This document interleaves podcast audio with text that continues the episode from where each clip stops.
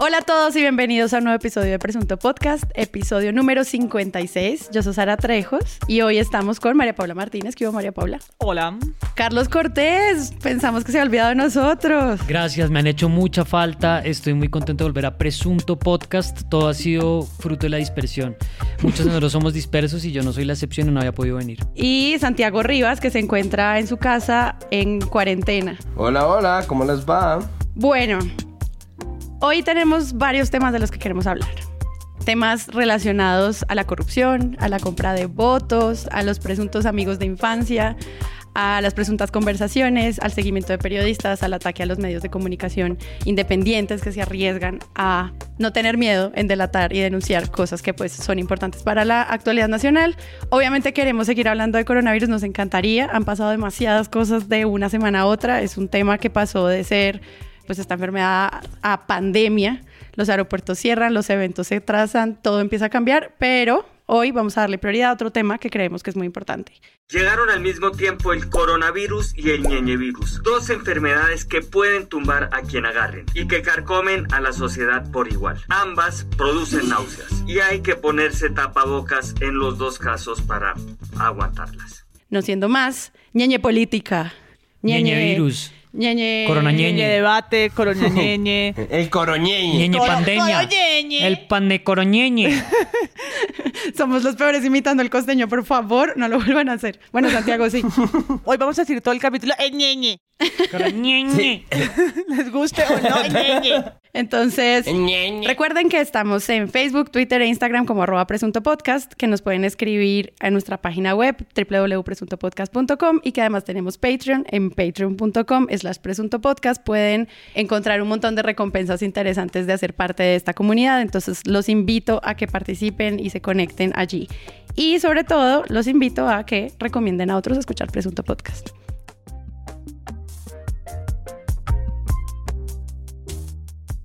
Arranquemos por el comienzo, es decir, arroba el que los delata en Twitter y arroba el Leodóptero Gonzalo Guillén anuncian que van a dar un golpe de opinión, que tienen unas revelaciones que van a eh, estremecer el ámbito político del país y a partir de ahí viene desatándose un escándalo. Parece que en Colombia no puedes ponerte a investigar un crimen sin que eso a su vez destape otros más. Lo que inició como una investigación sobre el narcotraficante José Hernández, alias Ñeñe, terminó revelando un caso de presunto fraude electoral que salpicaría al presidente Iván Duque y su mentor, el expresidente Álvaro Uribe. Gracias a la, semana política alteró su rutina por el descubrimiento de audios entre un colaborador de la campaña presidencial de Iván Duque en La Guajira, conocido como el Ñeñe Hernández, y un interlocutor desconocido en que hablan de comprar votos para la segunda vuelta. Guillermo Gómez. Claudia, hay 3.404 clips de grabaciones de la Fiscalía a las conversaciones del Ñeñe,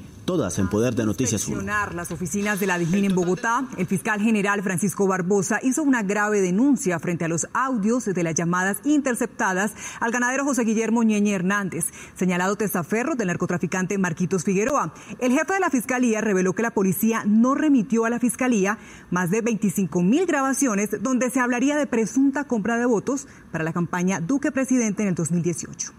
Nosotros estamos habituándonos cada vez más a que el periodismo independiente hace este golpes que el gran periodismo no es capaz de dar y eso ha venido posicionando las unidades investigativas de muchos medios y de muchos medios grandes también. Uno siempre duda, y creo que esto es un sentimiento que ustedes comparten, me dirán ahora, que, que la mayoría de las veces no se siente que pase nada y sin embargo sí está pasando mucho, ¿no? Creo que uno tiene la impresión de que y la conversación siempre da, "Ay, es que estos medios no dicen nada, es que no revelan nada, pero la verdad es que Semana sí tiene una unidad investigativa que se ha vuelto últimamente muy prestigiosa. eh, a medida que, que sus movidas editoriales se desprestigian, ¿no? Como que sube el otro lado para, para balancear eh, y para hacer contraste. Pero la verdad es que eso todo se hace gracias al periodismo independiente y la nueva prensa, que es un portal mínimo y posteriormente cuestión pública que decide publicarlo en cuanto empiezan los ataques de hackers a la nueva prensa eh, son los que dan el golpe inicial de lo que ahora conoce como ñeñe gay o ñeñe política. Pero entonces la historia es la siguiente. Pues Gonzalo Guillén, ya como explicó Santiago, inicia toda la discusión de un reportaje que explica que José Guillermo Hernández, Ñeñe Hernández, que fue asesinado en mayo del año pasado en Brasil, pues fue descubierto por la fiscalía hablando con una mujer que además luego Julián Martínez también nos va a decir quién es y eso también va a desatar como otra serie de narrativas, donde hay una supuesta presunta compra de votos a favor de pues Iván Duque. Entonces aquí hay un montón de historias en torno a los presuntos, a las presunciones, al uso como correcto de la denuncia, en mi opinión. Siento que están bien usados y sobre todo dan una explicación de que esto todavía, digamos, está en curso, en proceso y que hay que dar un montón de declaraciones. Yo siento que es una historia que en parte conocemos y hoy, ayer, perdón, que Daniel Samper publicaba su cápsula, eh, se burlaba incluso de su, de su propio tío con el habría sucedido a mis espaldas. Es una, es una suerte, proceso 8000. En ese entonces pre-Twitter, pre-Internet, fueron unos cassettes que llegaron en una bolsa a un periódico 28 minutos de la tarde, hace 20 años, un gobierno, el de Ernesto Samper, se mantuvo en el poder en medio del peor escándalo de narcocorrupción de la historia reciente de Colombia, el ingreso de plata del cartel de Cali a la campaña del entonces presidente. Antes de escuchar las voces de otros protagonistas, ya escuchamos a Samper, vamos ahora a escuchar a aquellos que lo acusaron, tenemos lo que el país conoció como los narcocassettes, para que hagamos memoria está urgido de dinero. ¿Quién? Pues el hombre. ¿Eduardo? Sí. Sí, nosotros ya, ya, ya nos mandó un emisario. Ah, bueno. Sí, sí. Pero es el mismo que yo conozco. Sí, sí, sí. Pero es que hay cositas ahí medio jodidas. Ah. La realidad es que necesitan 5 mil millones. De los cuales tienen conseguido dos. Necesitan tres. ¿Y ustedes? Eso, eso los hay. Es algo parecido, es un desta se destapa la olla de la corrupción con pruebas contundentes. Los cassettes del 8000 yo creo que nunca tuvieron tantas horas como lo que dice la fiscalía tener, son más de 3000 audios. Sí, no es que las interceptaciones es una en este país. Es una locura tener. Pues están hablando de 25 mil. ¿25 mil? Es una cosa, pues, salida de control. ¿Quién puede revisar eso? ¿Quién puede revisar eso? Entonces, era, era más fácil la bolsa de cassettes de aquella época. Era más. Pero estamos ante un juego parecido, ¿no? Es el poder en su poder atornillado, los medios frente a una evidencia innegable, ¿no? Como con un rollo de fotos, porque así como siempre hay un tweet, siempre hay una foto de el ñeñe con absolutamente todo el mundo, la persona más abrazadora y, selfie aficionada, eh, registradora de su cotidianidad, y tiene fotos con todo el mundo, básicamente, con la persona de, la Di Mayor, con el presidente, con Uribe, con la campaña, con todo el mundo. Y pues esa olla es la que se enfrentan los medios a cómo lo titulan, ¿no? Ñeñe Gate fue una gran salida de, de semana, porque probablemente sea un escándalo que va a darnos de qué hablar aquí durante meses, pero que, y siendo yo pesimista, puede terminar que igual que el 8000, en nada.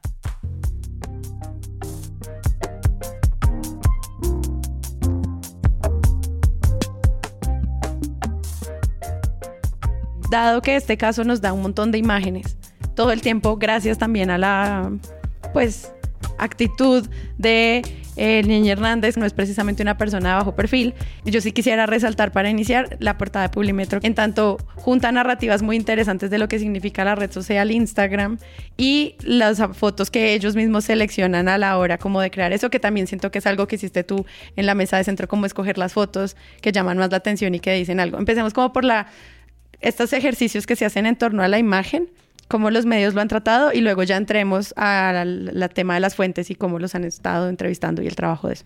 Pues a ver, a mí me parece interesante en un principio es que la carencia de un formato obliga a la búsqueda de otro y pues también hay fortuna en encontrarlo. Entonces, ellos tienen transcripciones de audios, pero no tienen audios. Y hablar de audios sin audios, pues periodísticamente es difícil porque tienes que hacer una denuncia con unas transcripciones. Si estás haciendo, por ejemplo, video con eso es súper complicado.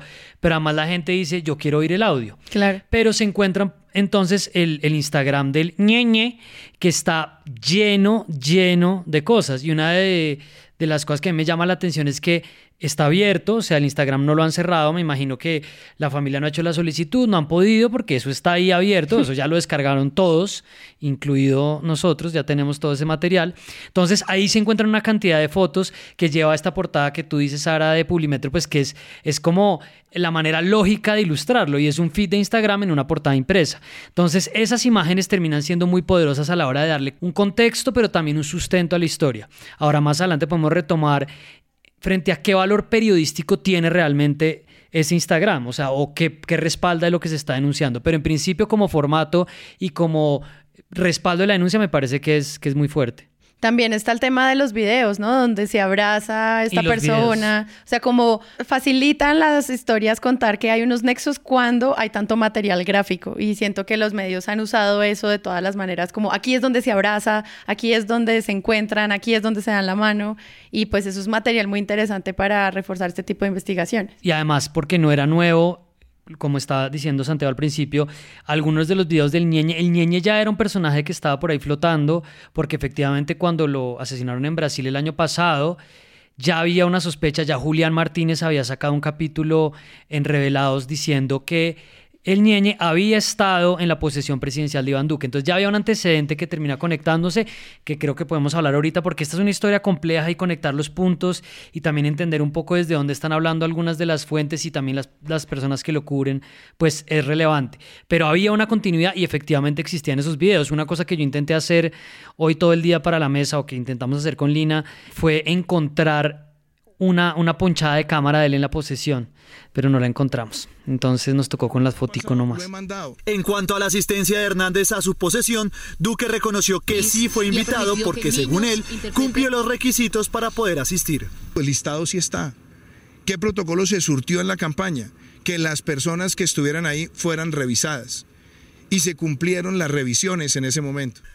Entonces todo esto arranca como más o menos 3 de marzo.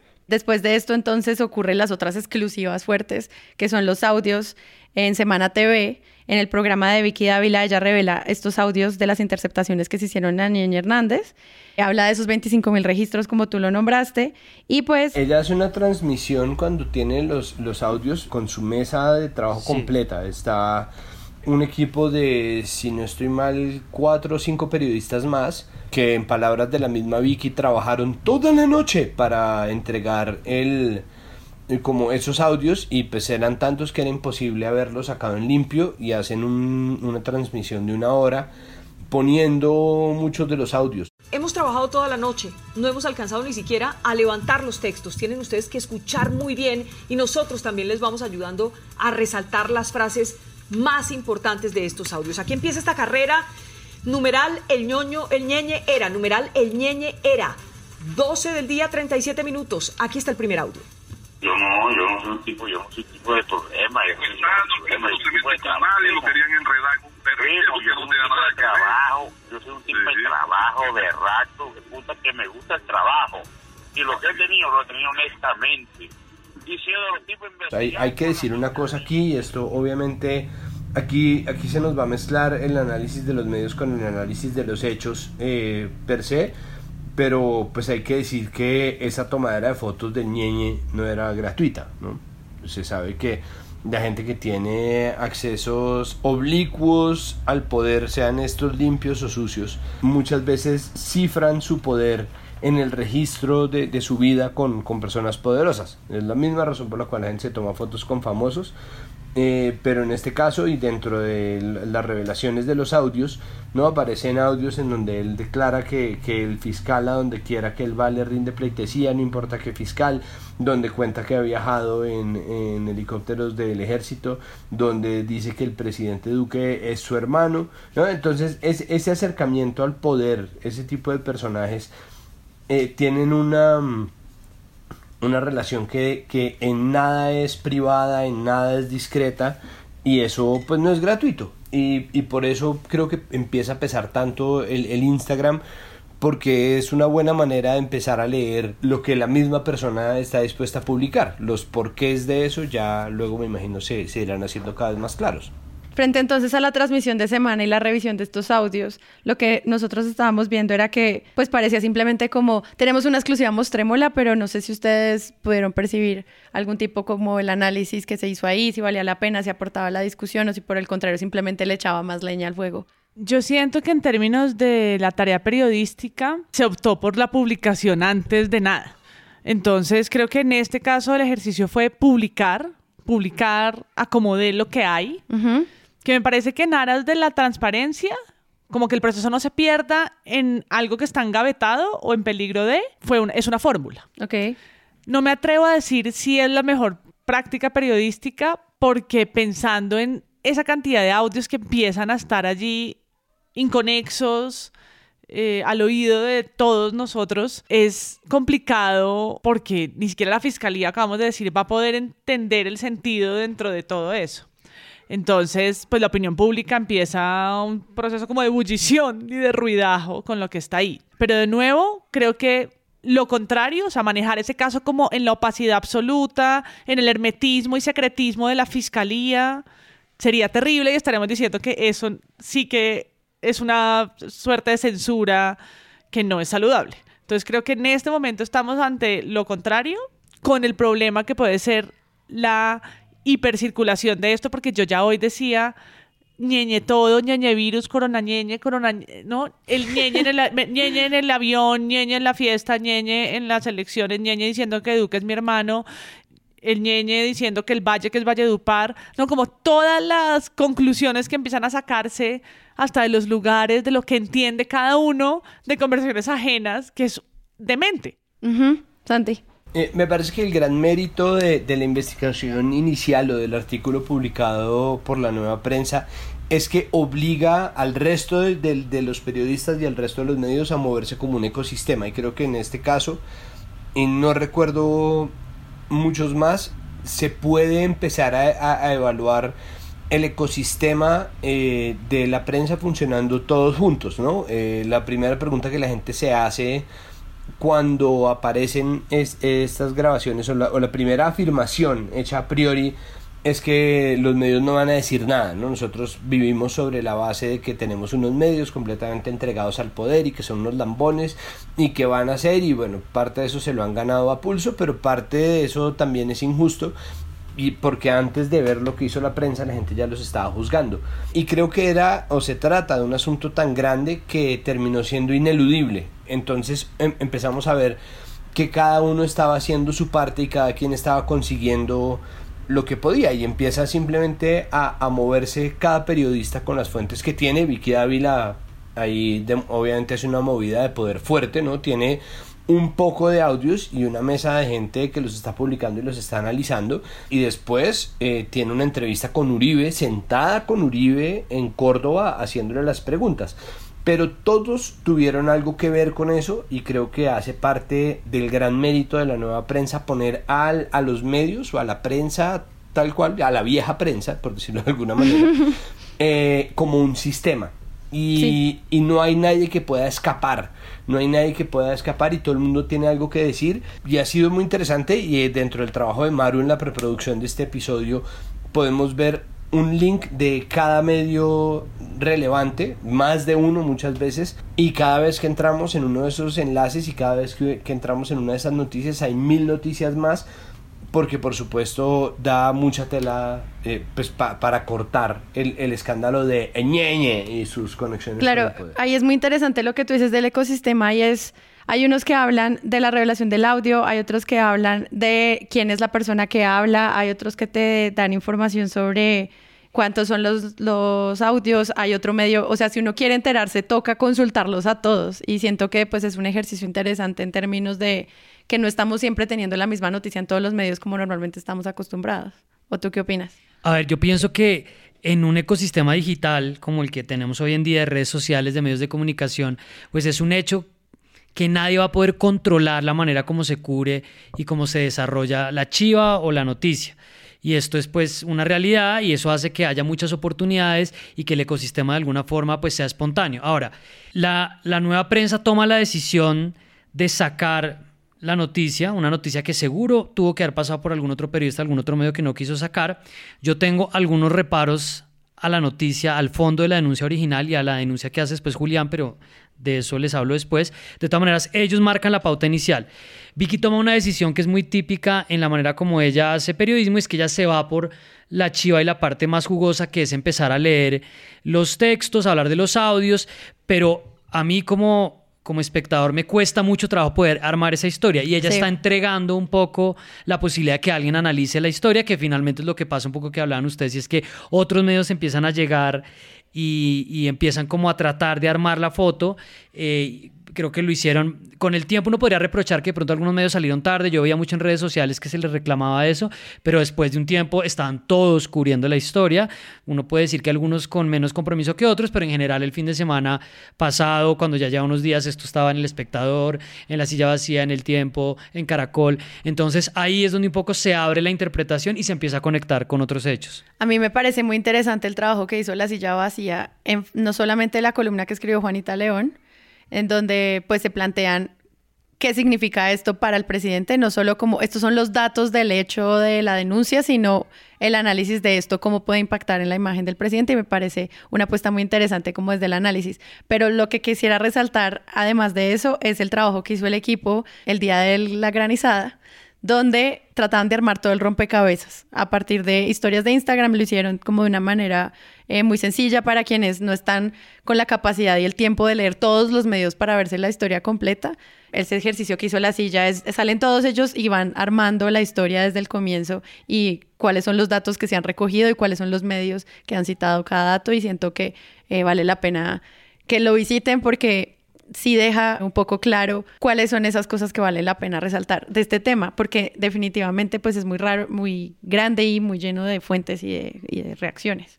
Es que de alguna manera es estamos frente a algo que hace la silla vacía y es el quién es quién. En este momento, luego de los audios estar disponibles y de tener como ese primer bombazo, esa destapada de olla clásica del periodismo, Ahora, ¿quién es quién? ¿Quién es Daza? ¿Quién es esta persona, la UTL de Uribe?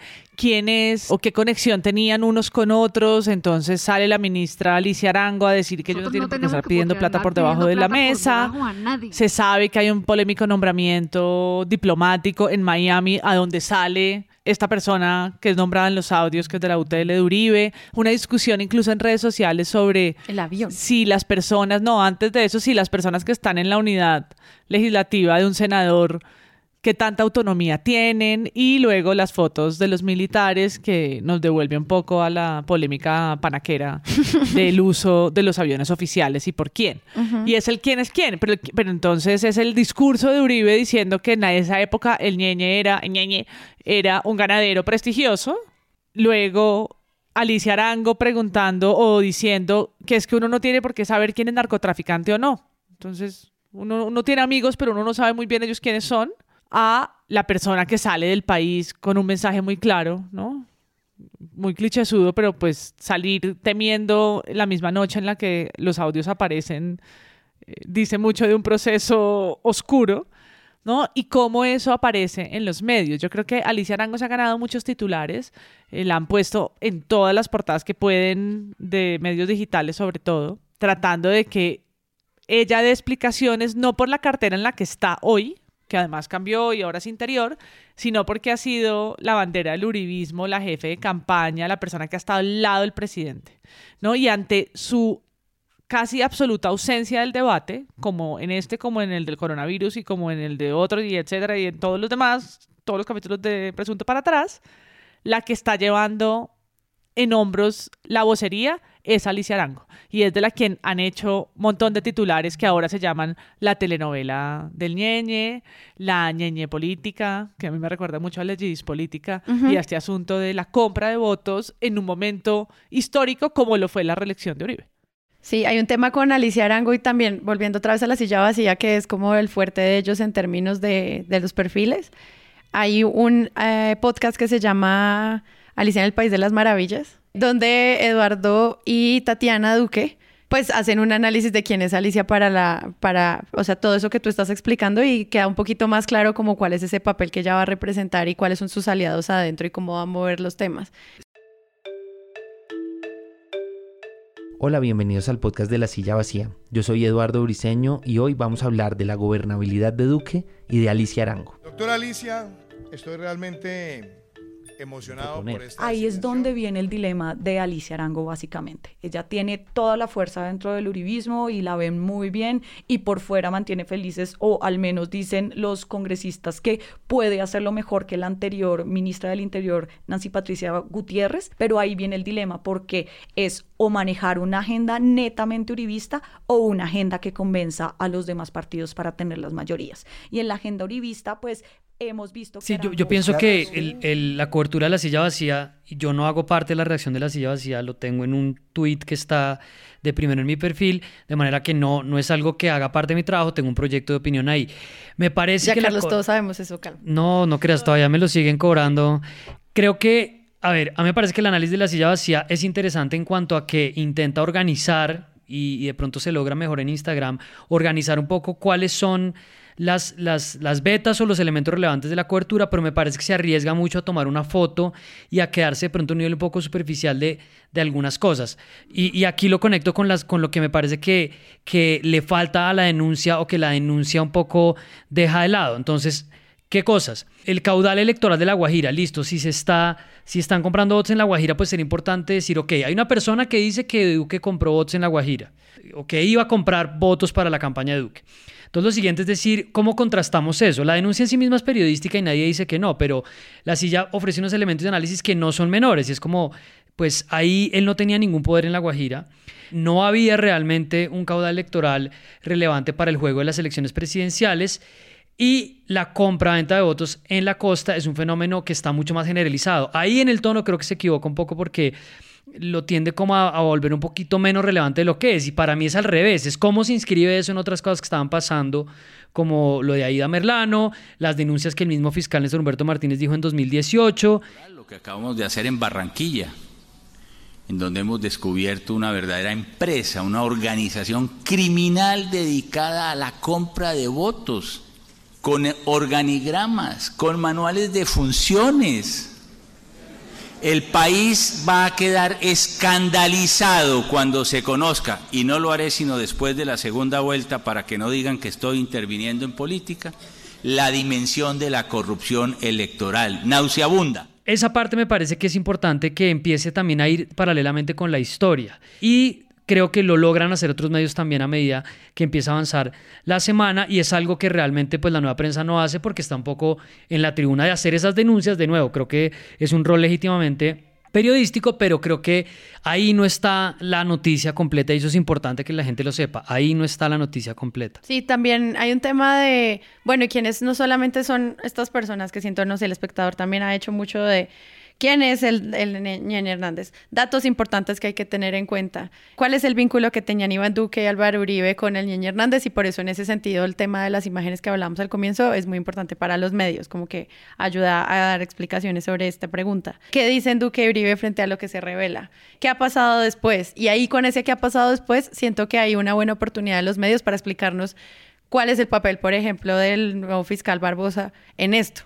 O cómo entran otras entidades a hacerse preguntas sobre esto y quiénes son responsables de empezar a investigar el tema. ¿Esto es un tema de los periodistas y seguimos ahí? ¿O ya quiénes vienen a ser los responsables y quiénes podrían estar engavetando el tema? Desgranar el entorno de voces o el entorno de fuentes se ha vuelto una labor cada vez más necesaria. Es decir, eh, ahorita, ahorita necesitamos no solamente que nos hagan eh, un recuento de las noticias, ¿no? O que la noticia se vaya desarrollando a partir como lo que está diciendo Carlos, ¿no? Empieza la nueva prensa, pero eso después se va desgajando y va empezando a, a crecer y lo que tenemos es una gran noticia contada en muchas plataformas, en muchos medios distintos, sino que además se van desmadejando o van apareciendo los cabos sueltos que permiten jalar y, y empezar a descoser por otro lado pero eso requiere de tener mapas muy bien pintados porque nosotros, eh, insisto, estamos sí sumergidos muy a nuestro pesar en el estado de opinión, ¿no? Entonces ahí empiezan a aparecer las voces de, de las fuentes eh, que no permiten o que no dan la cara, como el, el, el trabajador de la fiscalía que, que filtra eh, esas transcripciones hasta la gente que tiene algo que decir o, la misma María Claudia Daza que luego huye a Estados Unidos, o bueno, o se va a un cumpleaños a Estados Unidos, perdón, presuntamente huye a Estados Unidos. El caso es que empiezan a aparecer otro entorno de voces que son las voces de este estado de opinión. No en vano la puya le hace un perfil, por ejemplo, o hace un perfil de la labor que está cumpliendo Alicia Arango, como la ministra que engatusa dentro del frente, ¿no? Como vocera de, del gobierno Duque. No es posible que en ese cargo que busca un diálogo con todas las maneras de pensar en el Congreso esté una persona que se dedica a ocultarnos información, a maquillarla con chistes para que nos suene más bonito, que hace declaraciones que vuelve más víctimas a las víctimas y que no entiende las causas de los asesinatos de líderes sociales y no le importan, cuando eso es lo más importante que debería estar haciendo. Ministra Arango, se lo vamos Eh, y eso es otro, otra, otro hilo que le nace esta noticia, ¿no? Eh, mil veces ha salido Uribe a desmentir sus amistades non santas. Entonces yo no sabía quién era este tipo, yo no sabía en qué cosas andaba, yo no sabía que él había dado, esto fue una persona de mi UTL que se contactó con, yo no fui. Eso durante todo el gobierno Uribe tuvo una narrativa que era el efecto teflón, ¿no? Como, ay, este man no le pasa nada, increíble. Y ahora que aparece, es tanta la carga que está empezando a señalarse porque se cae de su peso que siempre hay una declaración de Uribe negando conocer a una persona cuya relación con él lo implica en alguna cosa sucia, ¿no? Y lo mismo está pasando con Duque. Yo nunca conocí al señor Hernández, yo nunca no sé qué. A José Hernández lo conocí en los últimos cuatro años quizás, en contados encuentros públicos, alguno que otro social seguramente pero no tuve con él lo que se dice una hermandad, como han tratado de insinuar. Se vuelve una, una pelea de, de su palabra contra la nuestra, y ese es, ese es un asunto que en Cortes tiene un peso y en el entorno de opinión también. Eh, la cosa es cuánto más va a aguantar, ¿no? Eh, dentro del mapa de voces, las voces que están ahí desmintiendo, los escuderos, ¿qué valor tienen? ¿Tienen un valor real? Porque finalmente es posible que el protagonismo de Alicia Arango o, o, del tuit de Salud Hernández terminen siendo también distractores de lo que la noticia en realidad implica.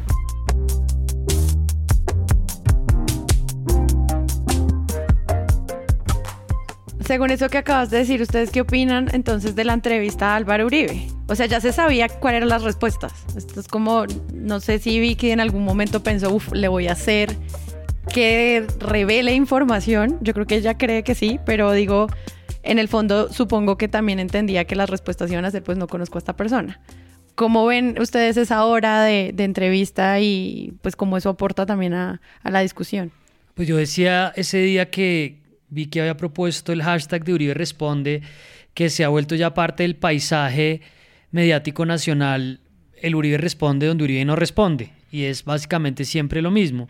Él hace una apuesta de transparencia porque ese es como el setting y en este caso además es una transparencia costumbrista, local, en su rol de, de viejo sabio, de campesino experimentado en su finca, en una silla eh, de madera reclinada, con una guayabera blanca corta. Entonces es la transparencia hecha además como la simbología de su poder, sí, una transparencia siempre además ya de un viejo cansado de todo lo que ha tenido que que eh, tramitar y que todo el ajetreo. Lo segundo es como el retrovisor, siempre está el retrovisor presente, porque siempre está Santos en cualquier tipo de acusación. Y lo tercero es como esa nostalgia de su gobierno que ya últimamente uno ve videos y es como una cosa ya vieja, ya en sepia, como de, ok, pero estamos hablando de de hace 10, de hace 12 años, y siempre es lo mismo. Entonces, como que es un ejercicio periodístico en el que uno dice, sí, pues claro, que entrevisten a Uribe es, es noticioso, quien dice que no, pero siempre va a pasar lo mismo, y es que va a ser un poco también lo que decía Rivas, que él dice, yo no lo, yo no lo conocía, alguien de mi equipo tenía trato, ahí está, sí, yo me, yo me escondo a plena luz del día, aquí no hay nada que decir. Todos estos días han salido muchas cosas sobre este tema. Yo quiero preguntarle, ¿usted conocía al Ñeñe Hernández, a José Guillermo Hernández? Es intrascendente el tema en este momento, no lo conocía. ¿A título de qué iba a decir yo si lo hubiera conocido que no lo conocí? ¿A título de qué si hubiera sido amigo de él hubiera dicho que no fui amigo de él? Entonces aparece una foto. Y el ejercicio nunca va a ninguna parte, porque también es otro punto interesante para que podemos, que podemos tocar más adelante y es que termina siendo la noticia más allá de los votos y más allá de todo. Pues que el urismo está rodeado de una serie de personajes que son impresentables y que siempre esos personajes tienen vínculos con todo el mundo, pero no con el- la plana mayor del uribismo, no con Uribe, no con el presidente Duque, pero sí con todos los demás. Y es otra vez el ejercicio donde se le pregunta a Uribe y Uribe hace lo mismo. Entonces, en ese sentido es como un ejercicio inútil que yo no sé realmente si alguien lo vea como con ganas de o con la expectativa de ahí va a pasar algo raro. Yo creo que lo ven es como porque son muy uribistas o muy antiuribistas o con muchos de nosotros como para ver qué hay ahí para comentar. Es que Vicky Dávila busca donde están los clics. O sea, eso, eso es otra cosa que se ha hablado una y otra vez en este podcast y es que Vicky tiene una agenda que es Vicky Davilista. Y por eso los Gilinski yo creo que la aman porque es una persona que de verdad jala mucho la atención y lo que está haciendo por supuesto es una movida de poder. Yo quisiera contrastar ese video de, de Vicky con Uribe, que, que por supuesto termina siendo una pieza importante porque es la pieza en donde habla el presidente Uribe, el tipo más poderoso del país, ¿no? Pues, a pesar de, de que lo que dice Carlos es absolutamente cierto, es una versión repetida de otras cosas que han pasado. De hecho, tenemos un capítulo de, de nuestro podcast de los comienzos que se llama Periodismo de Establo, que habla sobre cómo eh, se cubren las declaraciones de Álvaro Uribe. Quisiera contrastar ese video con una entrevista que se le hace en el tiempo a el presidente de la comisión de acusaciones John Jairo Cárdenas.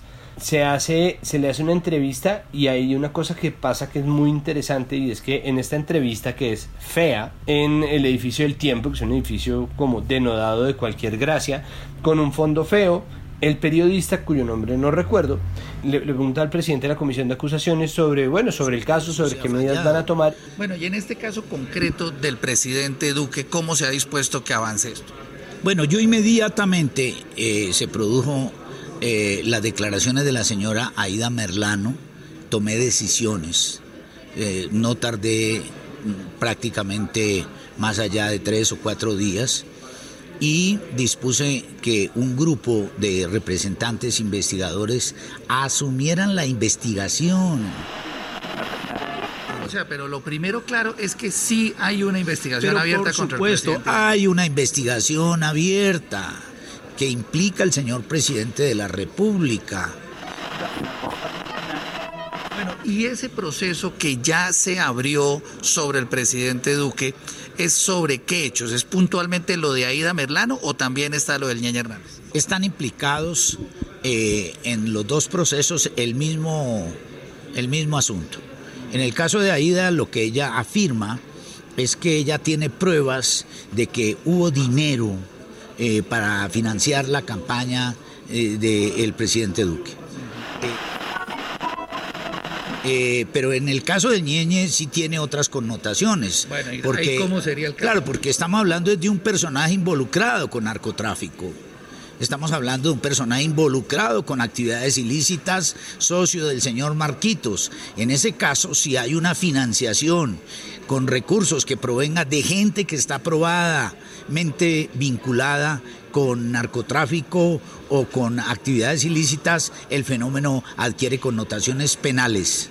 Y empieza a hacerse un puente, que a mí me parece muy interesante en términos de lo noticioso, entre el caso del ñeñe gay y, eh, la- el ñeñe y las declaraciones de Aida Merlano. Y habla de que muchos eh, de los congresistas investigadores han pensado en ir a Venezuela, ¿no? Que gente de, de la Comisión de Acusaciones, si no estoy mal, de la Corte Suprema o de la Corte Suprema de la parte que se dedica a investigar a los congresistas, va también a ir a, a reunirse con Aida Merlano y empieza a tenderse un puente entre dos, para usar la, ter- la terminología local, novelones que van a marcar coronavirus mediante la agenda noticiosa de, de lo político. Hay que ver si eso deriva en algo, pero el hecho de que ya esté pasando es una revelación mucho más grande, hecha en un video de 15 minutos, de lo que aparece en una transmisión de una hora al lado de Álvaro Uribe por parte de Vicky Dávila.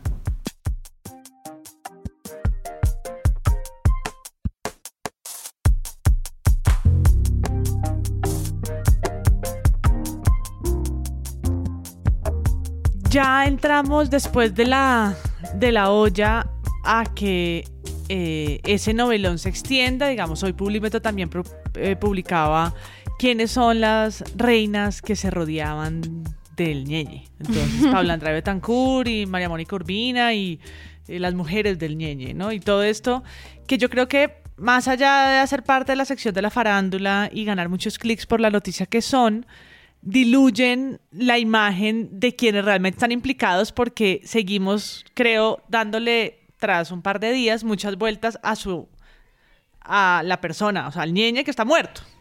Ya el ñeñe no es el personaje a perfilar, sino sus conexiones. Y yo creo que va a marcar la diferencia el medio que lo haga. Yo recuerdo cuando revisé prensa alguna vez con el, con el Lavallato en Brasil, que era muy clara la posición de los medios que casi obviaban el presunto, es decir, ponían todo el tiempo en evidencia la gravedad de un presidente acusado de corrupción. Y era realmente un perro guardiano, o sea, era un periódico o un medio más de derecha, como apuntando con toda su demencia eh, y queriendo que fuera cierto, hasta que, lo, hasta que lograron llevarlo a la cárcel, que el presidente estaba involucrado en el lavallato. Y por supuesto los periódicos más de izquierda que mantenían esa fuerza hacia el otro lado de la presunción, de la conspiración, ¿no? Era clarísimo. Yo siento que acá, si uno mirara con esa lupa de la distancia, lo que se da cuenta es que los medios están todos diciendo, está esto, la fiscalía tiene, estas son unas personas conectadas, pero todos dentro de un campo bastante neutral. Estoy hablando de los medios más tradicionales o, o grandes medios, no sé si tradicionales, pero masivos, no Gonzalo Guillén, no, no lo que la opinión pública expresa en Twitter y adjetiviza y etcétera, sino cómo los medios, siento yo, están alineados. Yo no siento que haya mucha disonancia, aunque haya un tono distinto. En Noticias 1, el fin de semana se trató diferente, pero todos desde está esto, la fiscalía lo tiene, va a ser contundente en la historia, que es otra vez el 8000, la política, pero que puede terminar también, o ICE, como con un personaje que lo va a englobar todo, como Gidis, eh, que habrá sido culpable o se le encontrará culpable de no sé qué. Como esos cohechos de un solo lado. Puede ser muy pues. creativo la razón por la que la encuentren, la encuentren o lo encuentren culpable, pero no sé quién va a hacer esa tarea de medir es lo que la fractura que produce al poder. Hoy viendo el video de Daniel Samper que se burlaba de del bargallerismo como le robaron incluso el valgallerismo. O sea, no se puede comprar votos porque incluso la compra de votos la roban. Que es como, eso es un chiste, pero ahí y el, y el asunto de la política caribe, que es tan complejo, pasa un poco de agache o alcanza a pasar desapercibido en medio de algo que se vuelve también farandulesco, instagramero, de revisar eh, este personaje del Rolex, qué amores y qué desamores tenía. Y hay un tema muy importante y es cuando toda la narración gira en torno al personaje muerto y al personaje del que todo el mundo va a recordar y que la discusión no se centre en pues quién es el presidente y como si eso ocurrió en La Guajira con un porcentaje digamos tan mínimo representativo en términos de eh, sistema electoral, hagámonos preguntas sobre los otros departamentos y todo eso que puede ocurrir y empezar a salir a la luz. Y cada palabra de Uribe en esas entrevistas y cada palabra de la declaración de Duque serán usadas en su contra. Es decir, están en este momento en, la, en el ojo público, pero no sé si los medios están esperando como la medición de eso en términos del impacto al poder o se van a quedar en la, en la punta del iceberg fácil que es la vaina de Arizarango, ¿no? Que sale con un dicho, con un dicho arachero que ellos se los inventan, que no existen, ¿no? Como cuando Valledupar es Valledupar, ¿cómo es que dice? O cuando nació no sé qué. El mejor talento de Alicia Arango es hablar a punta de dichos para que lo importante suene chistoso. Por ejemplo, dice... Cógeme ese trompo en la uña. Y también dice... Desde cuando Coveñas era Coveñas. Y una más. O sea que de qué reforma pensional estamos hablando, Juan Diego. Bueno, este país lo que necesita es una reforma a la vejez. Que nadie entiende muy bien, que solamente Juan Roberto Vargas y los demás le saben llevar más o menos la cosa. Y es fácil quedarse allí, es fácil tener el debate público en declaraciones medio incoherentes sobre si se conocía, si no se conocía, si el avión, si era digno, si era ganadero. No, es sencillo quedarse arriba. Es que esto conecta con un planteamiento que yo hacía al comienzo, una de las denuncias de Julián Martínez, que entre otras es un periodista que ha hecho denuncias, que ha denunciado además que está en riesgo, que tiene que ser protegido por el Estado y que muchos ojos estamos pendientes de él. Pero decía que una de las denuncias de él habla sobre el supuesto uso de la camioneta de una de las camionetas del Ñeñe para la campaña. Pero esa es, en mi opinión, una denuncia que está incompleta porque pues una persona que puso una camioneta al servicio de la campaña pues sin que se sepa nada más, sino que estaba la camioneta y unas grabaciones donde supuestamente había conseguido los votos, creo que termina habiendo un riesgo de que la historia se quede en esas cosas a las que les falta todavía una, una, punta importante. Porque una cosa clave que si arriba es esta idea de estos personajes que escalan a punta de fotos, que tienen fotos, que conocen gente, o sea, por ejemplo, lo que salió de la ANH, de la Agencia Nacional de Hidrocarburos hace poco, fue muy parecido. Una funcionaria de la ANH que se abrió espacio dentro de círculos poderosos del gobierno, entre otras cosas porque tenía fotos con Iván Duque. Entonces, ese es un elemento importante, pero podemos estar frente a un charlatán. Ahora, ¿dónde está la, la, conexión relevante de la historia que es hacia donde yo esperaría que se muevan los medios y esto siga.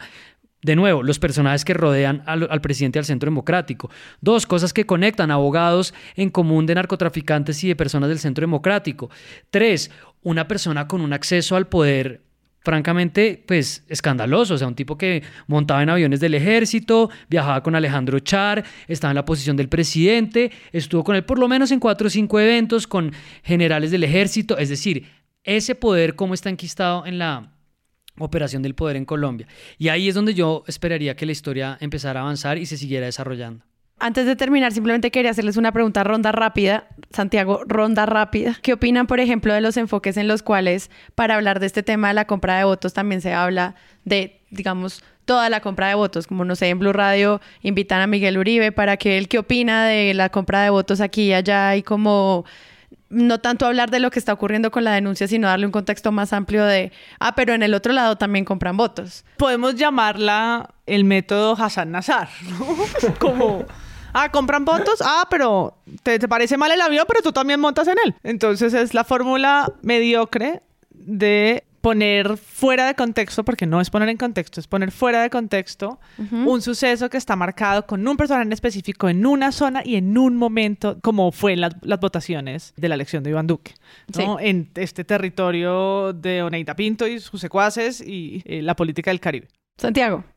Yo creo que si nosotros tuviéramos una audiencia educada, hay que ver, yo no, yo no creo que la gente sea, sea idiota ni nada por el estilo, pero es muy fácil perderse y vuelvo a la frase de Pedro Vaca en Twitter eh, o a la frase que citaba Pedro Vaca es que ahora la censura consiste en hacer un flujo de información tan grande que sea imposible discernir entonces y, ahí se pierde también lo que dice Carlos sobre las revelaciones que hace, que hace Julián Martínez, ¿no? Eh, la revelación de una declaración de la camioneta que fue utilizada en la campaña es un detalle muy pequeño, pero al mismo tiempo las preguntas están puestas ahí. ¿A quién dejan entrar a una posición presidencial? ¿Quién hace las revisiones? ¿Qué tan... Eh, eh, posible sería que una persona sepa o que un presidente de la república sepa que una de, las personas con la que se toma fotos está teniendo está siendo investigado por narcotráfico. Es decir, me, parece que esas son preguntas pertinentes para hacerse, pero que es muy difícil hacérselas en un entorno de información tan grande. Y lo que está haciendo Blue es eh, simplemente jalar y, o, tratar de aclarar para oscurecer. Y me parece que es evidente que lo que están haciendo es una defensa de, del gobierno en algo que es indefendible, hágalo quien lo haga. ¿no? Entonces tratar de, de derivarlo al asunto histórico del, proceso 8000 o, de, o, del, o ñoño o del Kiko o de cualquiera de estos caciques de la compra de votos pues es una tontería y, y, termina por unirse además por ahí en un artículo del espectador que une al Kiko con Ñeñe no están tampoco tan lejos, ¿no? las escalas del poder y de la compra de votos no están tan lejos el santismo del uribismo en ese sentido. Ok, y Charlie. Dos cosas rápidamente. La primera es que en efecto la entrevista o la exploración del fenómeno de la compra de votos es como la normalización del fenómeno. Muchas veces, no siempre, pero es como esto siempre pasa, esto ya lo habíamos visto. Incluso creo que cuando la silla vacía lo explicó, también cayó un poco en ese tono, a pesar de que no era la idea, porque yo pienso que no era la tesis del artículo. De nuevo, el riesgo de normalizar o de volver paisaje o de relativizar la compraventa de votos. Segundo, para mí, ¿cuál es la historia? Es cuáles son las operaciones y las infraestructuras que soportan la compraventa de votos, porque es que eso es lo que está detrás de eso. Entonces puede ser el negocio eh, ilegal de mercancía en los San Andresitos, las vacunas, eh, los despojos de tierras, el narcotráfico abiertamente o el robo de los contratistas a las arcas del Estado. Y ahí es donde yo pienso que debería continuar la historia, porque efectivamente el ñeñe se va a agotar rápidamente, entre otras cosas porque fue una persona que mataron en Brasil además en circunstancias que son también discutibles, como ha pasado con muchas personas que han estado rodeadas eh, en escándalos del Centro Democrático. Bueno, pues hay muchas preguntas que quedan también ahí al aire sobre qué va a pasar con este caso. Esperamos que pues muchas verdades salgan a la luz y que gracias a los periodistas que se metieron en esto y saben que muchas veces cuando esto pasa ponen su seguridad en riesgo. Y, ahí lo que pasó con a niveles muy pequeños de micro señalamientos como lo que hizo la cuenta de Twitter del ejército de poner a cuestión pública en la sección oposición simplemente por denunciar este tipo de cosas. Lo que estaba pues la denuncia de pues la seguridad de Julián Martínez y de Gonzalo Guillén pues obviamente en Presunto estamos absolutamente en contra de todo esto. Lo que queremos es que haya más periodismo de calidad y pues lo que está ocurriendo con esto demuestra un ecosistema que puede estar haciéndole frente al poder de alguna forma interesante. En el próximo episodio, con tapabocas, no, no vuelvo a acercarme tanto a los micrófonos estúpidos Nerd que amé. y nos vemos en el próximo. Y Charlie volvió. Vuelva. Gracias, gracias a todos y nos volvemos a oír pronto. Recuerden que pueden hablar con nosotros en Twitter, Instagram y Facebook con arroba presunto podcast y que nos pueden seguir en Patreon para hacer parte de esta comunidad en donde además hay unos recompensas muy interesantes por hacer parte. Eh, los invitamos a todos a que compartan en sus redes sociales que están escuchando el episodio, en Instagram, en Twitter, vuélvanos famosos. Y gracias a Maru Lombardo por la preproducción de este episodio y a Rodrigo Rodríguez por la postproducción. Lávense las manos, cuídense y nos vemos el próximo jueves. Ciao!